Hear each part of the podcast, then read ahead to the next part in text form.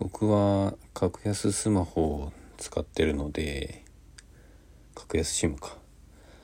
あの混んでる時はすごい通信速度が遅くなるんですね。特に平日の12時台とか